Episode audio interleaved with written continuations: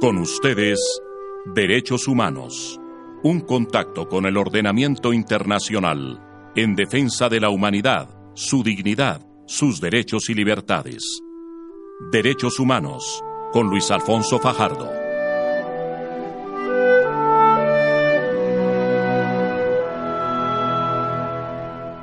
Eh, la voz del derecho. Derechos Humanos, eh, bienvenidos a nuestro primer programa del año. Hoy con una sentencia que fue emitida por la Corte Interamericana de Derechos Humanos el 22 de noviembre del 2016 y tiene como nombre el caso Yalce y otros versus Colombia. Eh, la Corte Interamericana de Derechos Humanos declaró responsable a la República de Colombia por la detención ilegal y arbitraria de las defensoras de derechos humanos María del Socorro Mosquera Londoño, Mary del Socorro Naranjo Jiménez y Ana Teresa Ayalce. Segundo, la violación al derecho a la vida de Ana Teresa Ayalce, incumpliendo su deber de prevenir actos de violencia contra la mujer. Y tercero, no adoptar medidas adecuadas para propiciar el retorno seguro a sus lugares de residencia de las dos primeras personas involucradas en el caso, así como las defensoras de derechos humanos Luz Dario Pina Bastidas y Miriam Eugenia Rúa Figueroa y de sus familiares.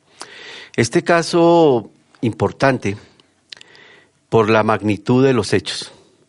Recordemos que en el año 2002 el control territorial de algunas eh, comunas de Medellín, como la Comuna 13, estaba en manos de los grupos armados ilegales, que se disputaron este territorio durante 15 años. Aún hoy se lo siguen disputando, pese a las noticias de que el nivel del conflicto armado y la confrontación ha disminuido.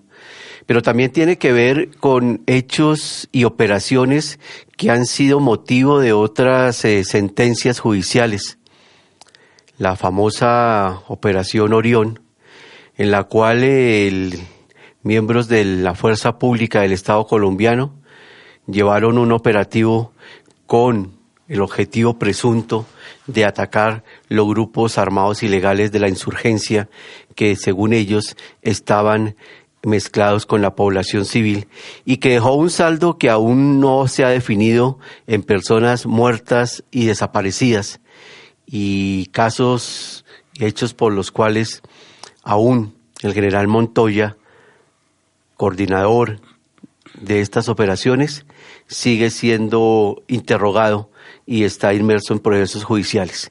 María Camila, este caso y la importancia que tiene este caso para el país.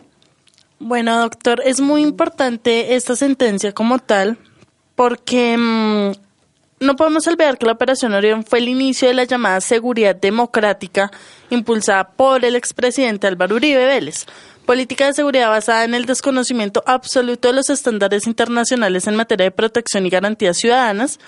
A la luz de dicha estrategia se cometieron miles de crímenes que comprometen la responsabilidad del expresidente, los cuales el día de hoy continúan en la impunidad y esta podría ser una de las razones por las cuales se opone a la Jurisdicción Especial para la Paz. Además, también es un fuerte llamado otra vez al Estado colombiano para la protección de los derechos humanos, para la protección de las comunidades y sobre todo para que se haga un llamado de atención a la fuerza pública y a los actos que van en contra, que son arbitrarios de la libertad. Bueno, igualmente esta es una de las sentencias más importantes, también tiene que ver con los instrumentos internacionales que han sido ratificados por el Estado colombiano, que tienen que ver con la protección efectiva de los defensores de derechos humanos. Y es justamente este es uno de los, eh, los énfasis de la sentencia el Estado y su deber, su obligación de proteger a las personas que se dedican a la labor de defensa y promoción de derechos humanos, desde los ámbitos educativos, la defensa legal, la promoción, el trabajo comunitario, las bebidas populares. Recordemos que Colombia es uno de los países del mundo con más altos niveles de amenazas, atentados y muertes de líderes sociales y de defensores de derechos humanos. Gracias, presidente. Honorables jueces de la Corte Interamericana, digna delegación del ilustre Estado de Colombia, digna representación de las víctimas. El caso que será escuchado en esta audiencia trata de una multiplicidad de violaciones a de derechos humanos desde el año 2002 en contra de cinco mujeres que dedicaban su vida a la defensa de los derechos humanos y el desarrollo comunitario en la Comuna 13 en Medellín. Para el momento de los hechos, esta zona estaba controlada por grupos paramilitares que actuaban con la aquiescencia y colaboración de la fuerza pública. Como consecuencia de sus labores de defensa, los cinco víctimas fueron estigmatizadas como guerrilleras y en dicho contexto se convirtieron en blanco de amenazas, desplazamiento forzado, hostigamientos y hasta la muerte. En junio y noviembre de 2002, Miriam Eugenia Rúa y Luz Dani Ospina, presidenta de la Junta de Acción Comunal y directora ejecutiva de la Asociación de Mujeres de las Independencias, respectivamente, se desplazaron forzadamente de la Comuna 13 junto con sus familias, tras tomar conocimiento de que sus nombres se encontraban en una lista de paramilitares para ser asesinadas. Las viviendas de ambos fueron allanadas, tomadas y destruidas progresivamente. En noviembre de 2002, Ana Teresa Yarce, Merina Aranjo y María del Socorro Masquera presidenta de la Asociación de Mujeres de las Independencias, presidenta de la Junta de Acción Comunal y fiscal de la Junta de Acción Comunal, respectivamente, fueron detenidas ilegal y arbitrariamente por agentes estatales, sin orden judicial ni flagrancia, y sin que existieran elementos mínimos que justificaran tal actuación. La detención tuvo lugar en el marco de un estado de conmoción interior y días después de la operación militar Orión respecto de la cual la Comisión, en su momento, expresó preocupación por las múltiples violaciones de derechos humanos informadas, incluidas detenciones ilegales y arbitrarias. Tras haber denunciado las violaciones de derechos humanos cometidas en la Comuna 13 ante diferentes entidades estatales, incluso las amenazas en su contra, Ana Teresa Yarce fue asesinada el 6 de octubre de 2004 por parte de paramilitares como consecuencia de la muerte de su compañera y de las amenazas derivadas de su labor, y ante el temor de ser asesinadas, Merina Aranjo y María del Socorro Mosquera también se desplazaron forzadamente. A la fecha, ni Miriam Eugenia Rúa ni Luz Darío Espina han retornado a la Comuna 13 y ambas dejaron de lado sus labores de defensa de derechos humanos y de liderazgo comunitario por temor a represalias. Por su parte, Merina Aranjo y María del Socorro Mosquera han continuado todos estos años ejerciendo sus labores en situación de riesgo extremo para su vida e integridad personal.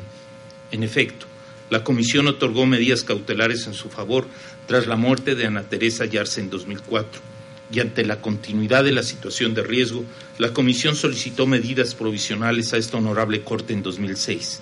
Durante la vigencia de las medidas provisionales han sido asesinados el yerno y un nieto de la señora Merina Aranjo y un nieto de la señora María del Socorro Mosquera. Esto motivó a la ampliación de las medidas provisionales por parte de la Honorable Corte, las cuales se encuentran vigentes a la fecha. La Comisión encontró que las investigaciones iniciadas internamente con ocasión de las violaciones descritas no han cumplido con varios componentes de la debida diligencia ni han sido realizadas en un plazo razonable.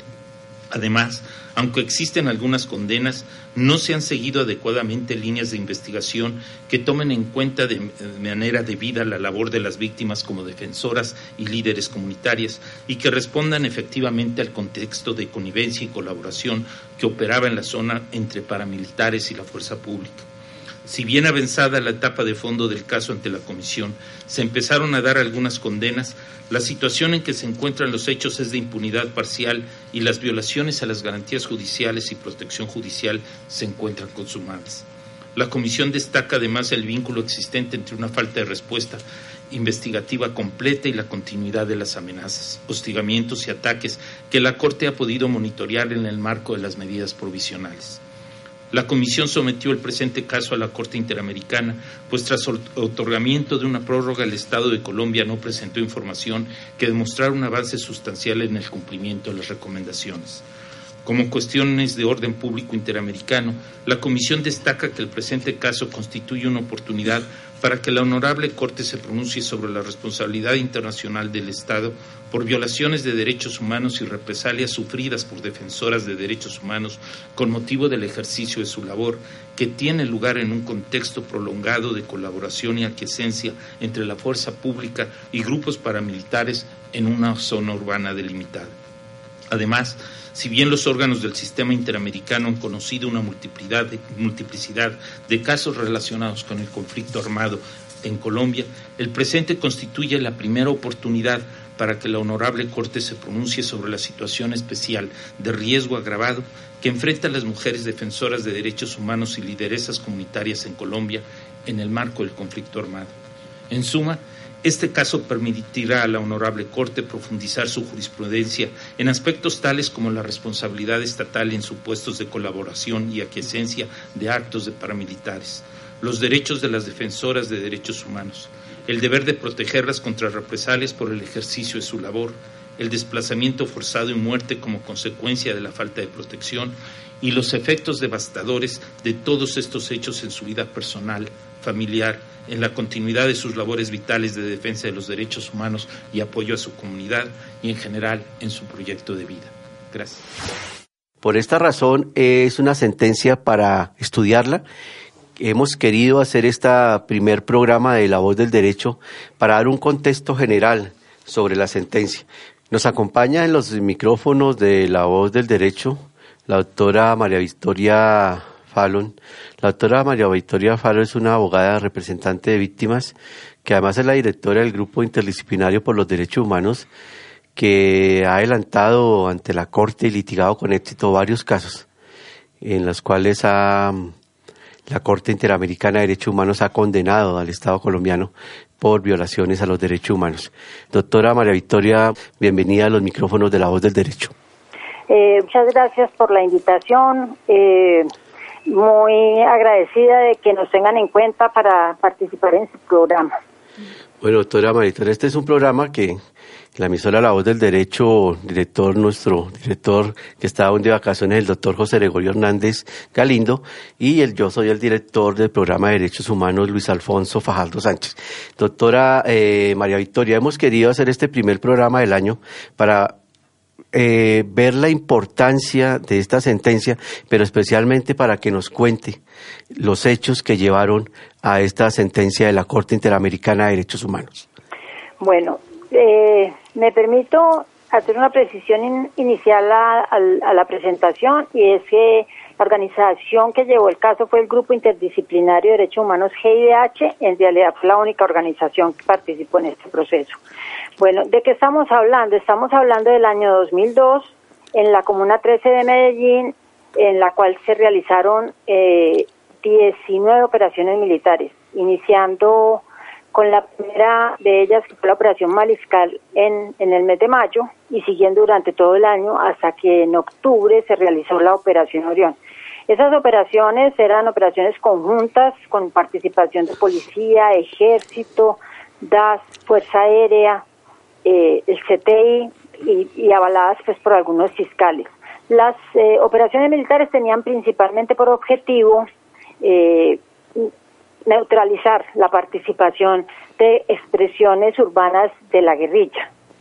Y como trasfondo, se ha sabido después, precisamente por declaraciones de, desmovilizados y de jefes paramilitares como, como Don Berna, como alias Don Berna, como trasfondo estaba el hecho de que en el año 2004 se estaba planeando ya la desmovilización, para el año 2002 ya se estaba planeando la desmovilización para el 2004 del bloque Cacique Nutibara que estaría allá en Comuna 13.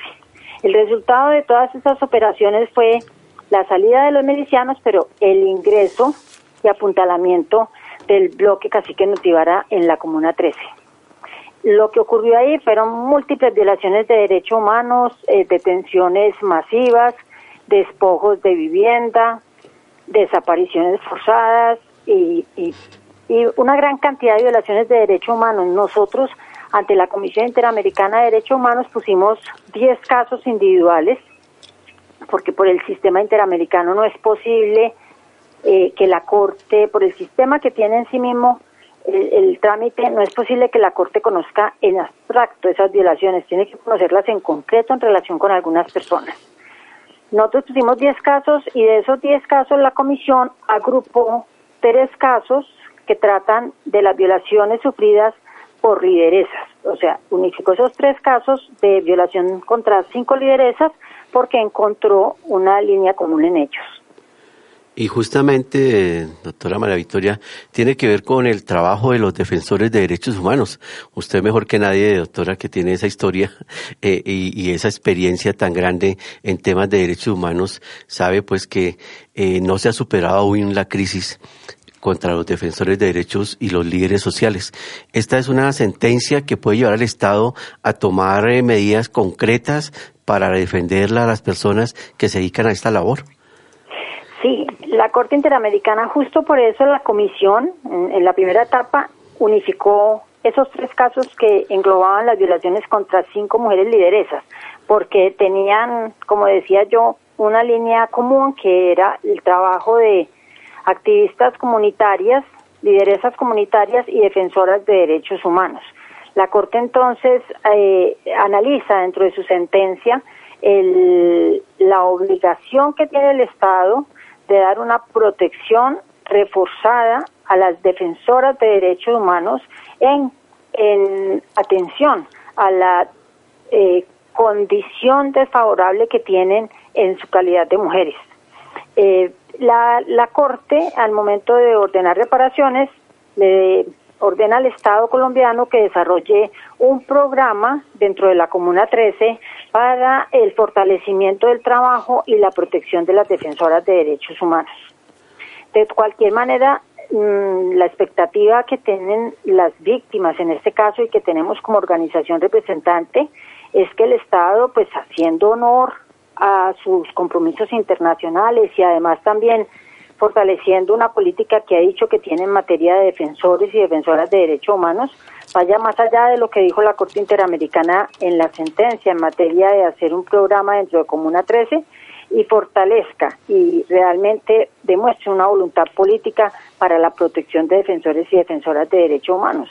Creo que seguramente ustedes ya han, ya han atendido en otros programas en materia de derechos humanos la grave situación que hay en Colombia en este momento en relación con los defensores y defensoras, la cantidad de, de defensores que han perdido la vida en este último mm, periodo ya estando en la construcción del proceso de paz. Y también, eh, doctora María Victoria, eh, un tema que nos pareció importante de la sentencia es que nuevamente retoma como punto de referencia la Convención de, Bel, de Belén du Pará, justamente para hacer énfasis en el trabajo de las defensoras, de las lideresas, y yo creo que también es un hecho importante que se haya utilizado este instrumento en el tema de defensoras y lideresas en la Convención.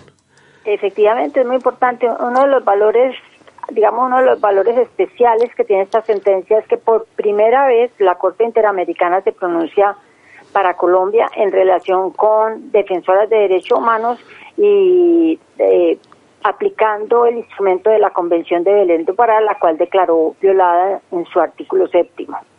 Eh, ese hecho, el haber, el haber conocido por primera vez el tema de defensoras de derechos humanos para Colombia, ya lo había hecho en relación con defensores cuando eh, cuando resolvió el caso Jesús María Valle Jaramillo, del cual también fuimos nosotros los representantes, eh, pero para en relación con la mujer y en análisis de perspectiva de género es la primera vez que lo hace. También la Corte por primera vez analiza el tema de la situación de Comuna 13 durante las operaciones militares en el año 2002. Eh, doctora María Victoria, nuestra periodista María Camila Hidro le va a hacer algunas preguntas. Doctora María Victoria, eh, aparte de esta eh, condena contra el Estado por una de las cuatro operaciones que fue la de Orión. ¿Se sabe algo sobre la operación de Antorcha, Potestad y Mariscal, sobre las víctimas de esas eh, operaciones militares? Lo que pasa es que los casos que nosotros pusimos ante la Comisión Interamericana son casos que ocurrieron durante el año 2002, durante distintos momentos y como, como consecuencia de distintas operaciones cuando la Comisión Interamericana agrupa eh, estos tres casos en uno solo que tratan de cinco lideresas, Una de esas lideresas salió de Comuna 13 como, como parte del impacto que tuvo la operación Mariscal en mayo. O sea, las cinco lideresas de este caso no sufrieron sus violaciones en el mismo periodo temporal, lo sufrieron en distintos periodos temporales y ese es precisamente el valor que tiene esta sentencia para, para entender que se trata no de hechos individuales y puntuales, sino que se trata de la situación que hay en Comuna 13. Y es porque precisamente los hechos no, ocurrieron todos en el mismo momento. Eh, hay, hay hechos relativos a impactos que dejaron que dejó la operación Mariscal. Ahora, dentro de los casos que siguen todavía en trámite en la Comisión Interamericana, tenemos también víctimas de otros momentos dentro del año, en el año 2002. Los casos que están en este momento en trámite son una desaparición forzada, es así también en el marco de la Operación Orión, y donde hay indicios, pues todo indica que es precisamente uno de los cuerpos que están inhumados en la escombrera, es el caso de Arlece Edison Guzmán, ya está en la etapa de fondo dentro de la Comisión Interamericana, eh, pues en el trámite de fondo ya para la etapa final dentro de la Comisión Interamericana. Otros tres casos de ejecuciones extrajudiciales eh, en el marco de distintas operaciones durante el año 2002 que están acumulados en uno solo y el caso de un niño muerto en fuego cruzado dentro de la eh, creo que entre la operación Mariscal.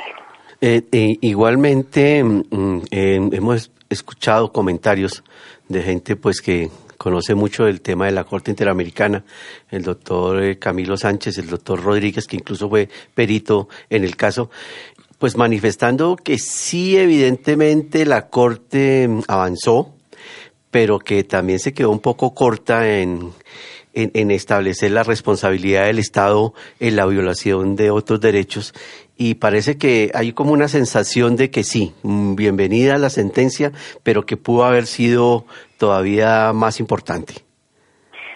Sin lugar a dudas, o sea, eh, este fue un caso que sabemos nosotros eh, tuvo de por medio muchas presiones en el ámbito internacional, porque había muchas cosas en juego efectivamente, ya hablándolo desde el punto de vista estrictamente jurídico, eh, efectivamente el caso no tiene la profundidad en el análisis jurídico que uno esperaría y que sabe que la Corte podría haber hecho.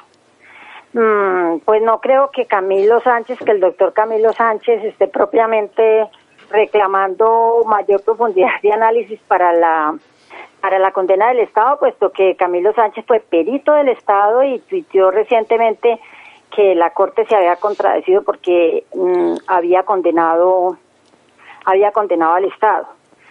Una de las cosas más importantes que tuvo esta sentencia fue el hecho de que el Estado colombiano le estaba reclamando a la Corte que no hiciera uso de su facultad de aplicar el artículo 63 de la Convención Americana de Derechos Humanos, mm, con el, argumento de que el Estado colombiano tiene la ley 1448, la ley de víctimas y restitución de tierras, como mecanismo para reparar administrativamente a las víctimas.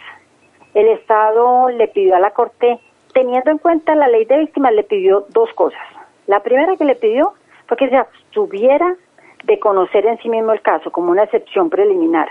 El Estado le pidió a la Corte, le dijo a la Corte, bueno, estamos entrando en un periodo de transición, estamos firmando la paz, tenemos nuevos mecanismos de investigación en la Fiscalía para investigar la macrocriminalidad y tenemos la ley de víctimas. O sea, esto es un combo completo que nos va a permitir administrar la justicia que no hemos administrado en 14 años, ¿cierto? Eh, eh, restablecer los derechos que fueron violados hace 14 años y que no hemos restablecido, pero ahora sí lo vamos a poder hacer. Entonces la Corte, en aplicación del principio de subsidiariedad, debe abstenerse de conocer este caso. La Corte le dijo no, nada. Es decir, cuando este caso fue analizado en su admisibilidad, los hechos del caso estaban en, impunidad porque había un retraso procesal y mm, además no se habían restablecido los derechos. Entonces, la excepción preliminar fue descartada. Ahora, el alegato de que no se ordenaran reparaciones eh, con, utilizando como fuente el artículo 63 de la Toscana fue descartado por la Corte en tanto que eh, la Corte manifestó, primero, si un Estado quiere que la Corte no ordene reparaciones económicas, sino que remita a las víctimas al Estado, el Estado debe, en primer lugar, entregar un análisis completo sobre cuál sería la reparación que tendrían las víctimas en cada caso y en relación con cada derecho, para que la Corte pueda evaluar suficientemente si esa, si esa reparación que el Estado tiene interna sí tiene el estándar de una reparación después de un proceso judicial. En resumidas cuentas, esos, esas tres cosas, el hecho de que, de que la Corte se hubiese ocupado por primera vez sobre el tema de defensoras de derechos humanos. Segundo, que hubiera dejado claro que más allá de que haya un proceso de paz, que apoyamos por supuesto, más allá de que haya una ley de víctimas y de que la Fiscalía tenga nuevas formas de investigación, la Corte Interamericana mantiene su competencia para conocer de casos en relación con, Colombia. Y tercero, el hecho de que hubiera manifestado claramente que la ley de víctimas no es suficiente para indemnizar y reparar a las víctimas, ¿cierto? creemos nosotros que hace de esta, de esta sentencia una sentencia eh, que tiene cosas valiosas. Doctora María ya para finalizar, hay un tema que, que siempre hemos comentado, tanto en los labores académicas como algunos temas de investigación, y es que la sentencia da fin a una parte del litigio este iniciado desde el momento de los hechos, pero ahora viene el otro litigio el litigio de hacer que las reparaciones ordenadas por la Corte Interamericana de Derechos Humanos efectivamente se cumplan.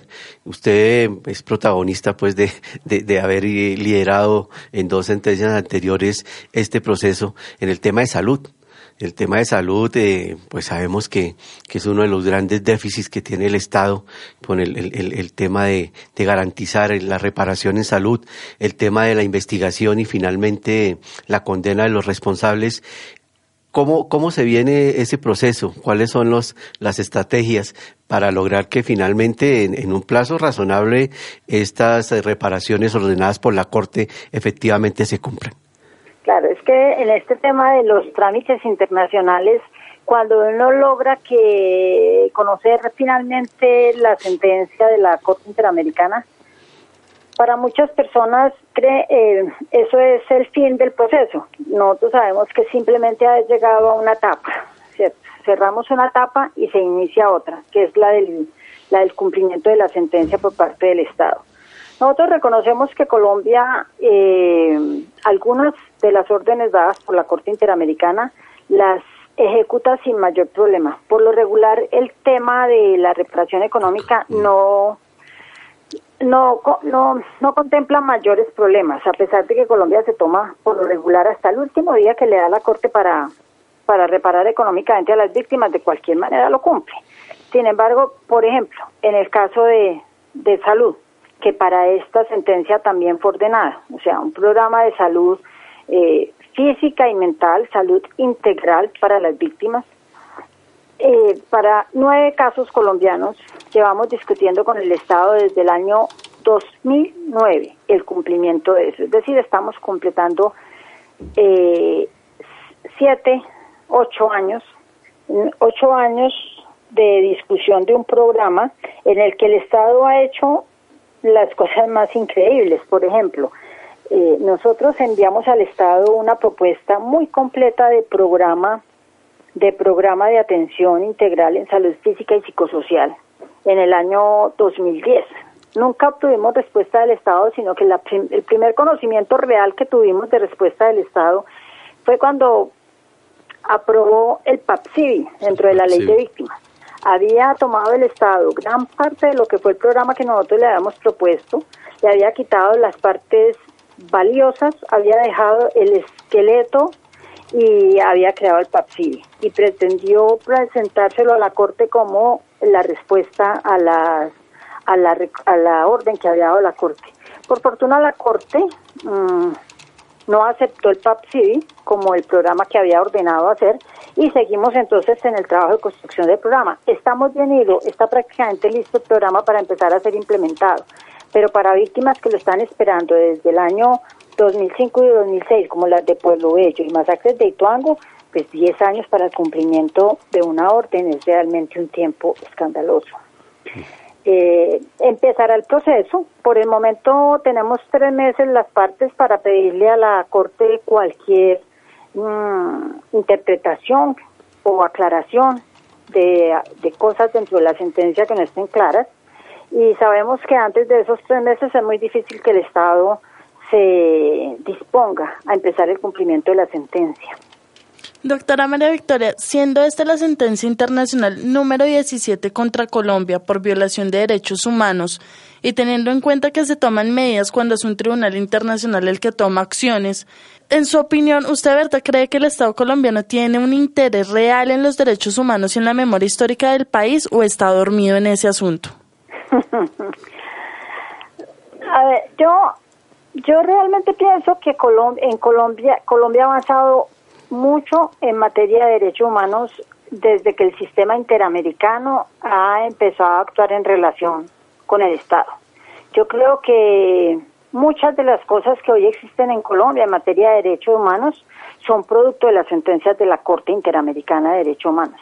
En Colombia, hace 1995, mmm, no se tenían claros los conceptos de verdad, justicia y reparación integral eso empezó a apropiárselo, eh, los, se empezaron a apropiárselo los ciudadanos, las organizaciones y el propio Estado con las sentencias de la Corte Interamericana.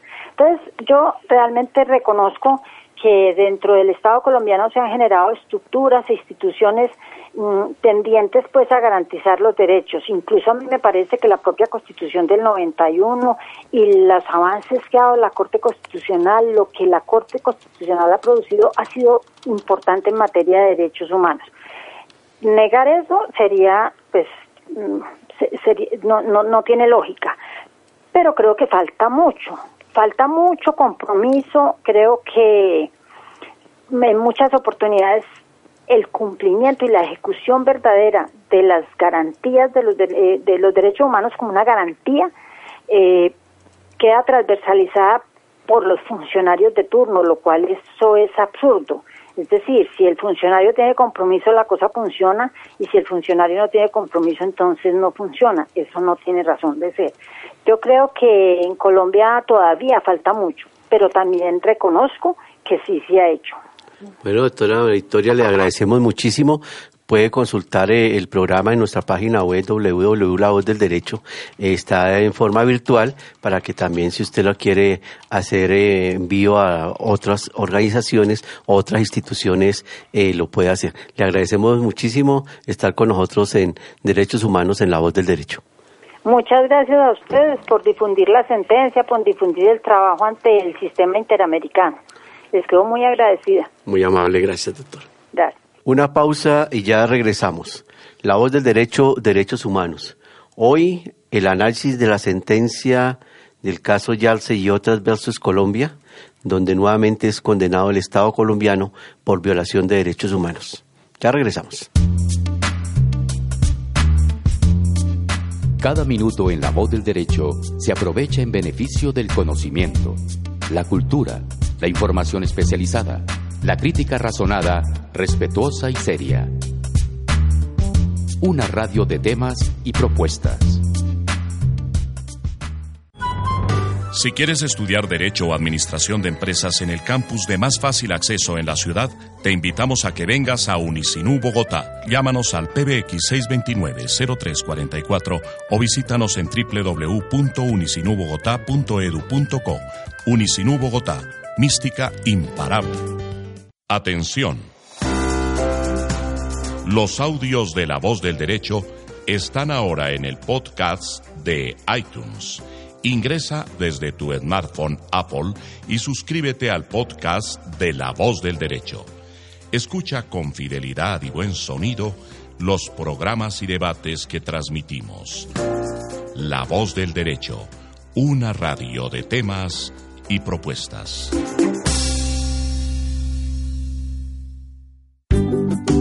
Toda persona debe propender por su cuidado, el de la salud de su familia y de la comunidad por un ambiente sano y el uso adecuado de los recursos del Sistema General de Seguridad Social en Salud. una campaña de La Voz del Derecho. Regresamos. La Voz del Derecho, Derechos Humanos. Hoy, con el análisis de la sentencia emitida por la Corte Interamericana de Derechos Humanos el 22 de noviembre del 2016, que lleva como nombre el caso Yalce y otros versus Colombia, donde nuevamente es condenado el Estado colombiano por graves violaciones a los derechos humanos. Eh, María Camila, eh, del balance que nos queda sobre este caso y la cantidad de vínculos que tiene justamente con otros procesos, ya lo mencionabas, el tema de la escombrera, esa gigantesca fosa común que está en este momento siendo exhumada por, por las autoridades para, para identificar eh, las personas que se encuentran allá eh, en, este, en este sitio, pero también tiene que ver con muchas investigaciones que, que aún no se han terminado en Colombia, como las investigaciones contra el general Mario Montoya, que de todas maneras tiene mucha responsabilidad en estos hechos. María Camila. Doctor, también es importante aclarar que en estas operaciones militares 80 civiles heridos. Solo en la operación Mariscal fueron 36 y en la operación Orión 38. 17 ejecuciones extrajudiciales cometidas durante las acciones militares, 370 personas privadas arbitrariamente de la libertad, de las cuales solo 12 fueron condenadas tres años después, cerca de 250 personas víctimas de desaparición forzada, miles de víctimas de desplazamiento forzado, las torturas, la violencia sexual y el control social del paramilitarismo que se mantiene hasta el día de hoy. Y que a la fecha tampoco se le ha dado ninguna solución ni ninguna respuesta. Por lo tanto, son casos que siguen en impunidad, siendo 650 víctimas de diferentes modalidades de agresión cometidas entre los años 2002 y 2003, en las cuales 537 fueron hombres y 113 mujeres dentro de las cuales están los casos de 16 mujeres víctimas de desaparición forzadas, 22 condiciones personales permanentes por heridas en acción bélica y 18 de ellas fueron asesinadas y otras 48 sufrieron privación arbitraria de la libertad.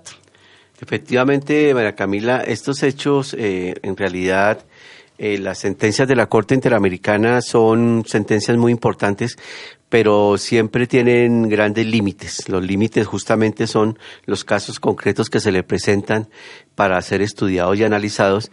Y aunque en los contextos, porque la Corte Interamericana, si miras el, la sentencia completa en la primera parte, hay un extraordinario contexto de lo que está sucediendo en el país, en Antioquia, en Medellín y especialmente en la Comuna 13. Esos contextos permiten a la Corte establecer que el problema es más estructural que los mismos casos que se están fallando. Es decir, le hace un llamado al Estado de que el tema de la Comuna 13 y de la, presencia de los grupos armados ilegales en Medellín y en estas comunas es mucho más grande que los mismos casos particulares sobre los cuales eh, se emite el fallo. Entonces, siempre los contextos permiten ubicar estas, estos, esos temas estructurales. Eh, pues esta, esta sentencia, este primer programa, del cual pues vamos a intentar hacer otros, luego de que ya se tengan las aclaraciones por parte de la Corte, nos dejan pues algunas conclusiones, María Camila, que es necesario que comencemos a tener en cuenta. Algunas conclusiones, María Camila. Bueno, conclusiones. Seguimos siendo un país al que le falta responder mucho en materia de derechos humanos. Como decía la doctora María Victoria, hay un compromiso pero es un compromiso a medias. Es un compromiso que tenemos que seguir reforzando. También eh, se necesita mucha verdad, mucha reparación en estos, en estos casos. Muchas veces las personas se quedan en que las acciones bélicas o las acciones contra los derechos humanos han sido solo las FARC o el ELN y muchas veces olviden que también el Estado, esta, esta sentencia es una de las muchas que podemos encontrar en las que se ve que el Estado es uno de los mayores agresores de derechos humanos cuando debería ser el mayor protector de ellos. Y mm, pues a la vez, yo insisto, es un llamado, es algo para que se examine mucho más a fondo, para que se haga un verdadero análisis de muchas de las conductas que pasaron durante el gobierno del expresidente Álvaro Uribe, porque es uno de los mayores agresores de derechos humanos y hoy en día está sentado en nuestro Congreso y sigue manipulando y engañando a medio país. Entonces, pienso que también es como que de otros órganos y de otros tribunales también empiezan a revisar estos tipos de casos, porque por más que haya sido el presidente y por más que tenga un fuero, eso no quiere decir que entonces los derechos de los colombianos que él debería estar protegiendo hayan sido tan desamparados y que a la fecha muchas cosas como lo que está pasando en la escombrera no tengan una respuesta verdadera. Sí, efectivamente, de acuerdo a la Constitución colombiana, lo que señala María Camila, eh, los presidentes de turno son los comandantes supremos de las fuerzas militares, de las fuerzas armadas. Y esta responsabilidad no es una responsabilidad nominal hay una responsabilidad política, hay una responsabilidad disciplinaria, pero también penal, porque el ejercicio del mando eh, implica no solamente ordenar, sino también supervisar a sus subalternos para que no cometan conductas violatorias a los derechos humanos. Seguramente en algún momento de este proceso de recuperación de la memoria histórica vamos a ver las verdaderas responsabilidades de los de los presidentes que han estado eh, dirigiendo el país en estos momentos graves. Yo algunas, algunas conclusiones em, que veo, ustedes recuerdan, apreciados oyentes, hace algunos eh, tres meses lanzamos un libro que se llama Reparación o Revictimización y justamente hablábamos del cumplimiento de los fallos por parte de Colombia de la Corte Interamericana de Derechos Humanos. Y este, este libro nos puede servir para analizar el proceso que van a iniciar los representantes de las víctimas y las víctimas. El proceso de litigio frustrante que implica el cumplimiento efectivo por parte del Estado de las reparaciones ordenadas por la Corte Interamericana. En esta investigación que hicimos con, con un grupo de, sociólogos y de psicólogos jurídicos como la doctora Ángela Tapias, logramos evidenciar que a veces ese proceso de cumplimiento de las reparaciones ordenadas por la Corte pueden pasar 7, 8, 10, 12, 15 años de las primeras sentencias condenatorias contra Colombia aún no se han cumplido en su totalidad. Y este es un tema que es preocupante porque en vez de ser una medida de reparación, se puede convertir en una nueva forma de revictimización. 15 o 20 años después de los hechos y todavía muchas de las víctimas de estos de estas sentencias están sin reparar integralmente. Y un tema que, que, creo que va a ser muy importante es que la Corte ordena en el punto, en el punto cuatro, realizar un acto público de reconocimiento de responsabilidad internacional. Esto lo va a hacer el Estado en cabeza de sus más altos representantes, pero efectivamente muchas de las sentencias donde están involucrados servidores públicos de las fuerzas militares y de las fuerzas armadas no lo van a hacer ni lo han cumplido, porque para ellos es una ofrenda, es casi una ofensa el tener que pedir perdón por, por hechos que aún hoy, a pesar de las sentencias, ellos siguen considerando que fueron válidas y legítimas y que justamente hicieron en defensa del Estado. Entonces hay muchos de estos eh, actos públicos de reconocimiento de responsabilidad que aún están en el tintero de sentencias emitidas por la Corte desde hace muchos años. Bueno, y seguiremos haciéndoles seguimiento a estas sentencias, María Camila, porque justamente la razón de ser de este programa es difundir estas noticias que no tienen un gran marketing en las emisoras comerciales, pero para que para nosotros y para nuestro programa son justamente la razón de ser María Camila. Sí, precisamente eso era lo que te quería preguntar. ¿Cuántos de estos actos de perdón público realmente se han hecho en el país? Porque yo recuerdo que la sección tercera del Consejo de Estado que es la que hace ese tipo de condenas contra el Estado, por ejemplo, hablándolo a un nivel muy nacional, local, muchos de, eh, en muchas de las sentencias, cuando hay violación a los derechos humanos, se ha dicho como debe hacer un acto de perdón público ante la sociedad, bueno, y nunca lo sé, nunca se han visto. Entonces, por eso te quería preguntar, ¿de verdad esos actos se hacen o es algo que el Estado se hace loco siempre? No, hay unos que se han hecho con mucha dignidad, María Camila.